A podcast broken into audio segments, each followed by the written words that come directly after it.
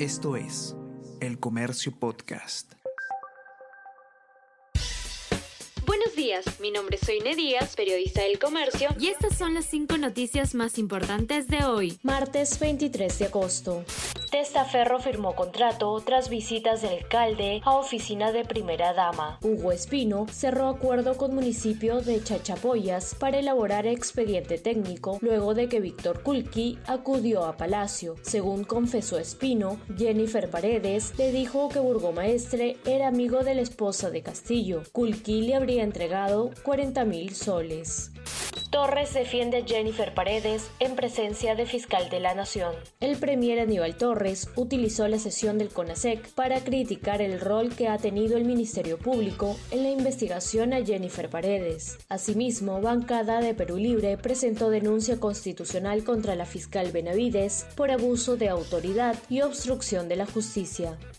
Solicitan impedimento de salida del país para Lilia Paredes pedido de equipo especial de fiscales es por 36 meses e incluye a sus hermanos Walter y David Paredes y el empresario Hugo Espino, esposa del presidente, es investigada por delitos de organización criminal y colusión agravada.